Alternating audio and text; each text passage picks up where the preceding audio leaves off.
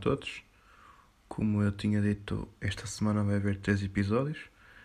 Uh, pá, queria deixar só aqui uma pequena reflexão sobre os tempos que correm e que eu acho que foi uma coisa que me passou pela cabeça que foi pela primeira vez desde 1974 o 25 de Abril não vai ser festejado da mesma maneira. Yeah.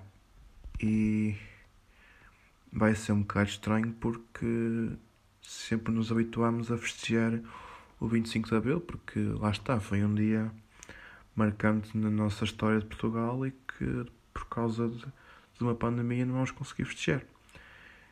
E sim, é isso que estamos a ver, a assistir um bocado, que é tudo que para nós era normal está a ser eh, mudado. Nós pensávamos que havia certas coisas que nós pensávamos que nunca na vida queriam mudar, mas que de certa forma estão a mudar. E isso assustou-me um bocado.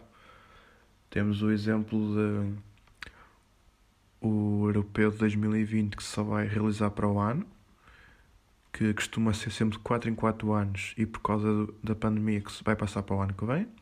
Temos também os Jogos Olímpicos que também aconteceu a mesma coisa. Temos o Rock in Rio que também foi adiado para o ano. Temos também o que é? Pá, festivais que estão a ser cancelados, a ser adiados. Mas pá, é um bocado isso. Tipo, nós, nós estamos a ter um, um, um estilo de vida completamente diferente, lá está, porque estamos em casa, outros estão a trabalhar. Uh, yeah, e, mas quem está a trabalhar das duas ou, ou pertence à área que está, não está abrangida pela, pela, pela isenção ou porque o seu trabalho é mesmo necessário. Estamos a falar de, de médicos, de enfermeiros, de, de, operadores de supermercados, de restaurantes, aqueles que fazem takeaway. Pá, hum, os tempos são diferentes, são, mas.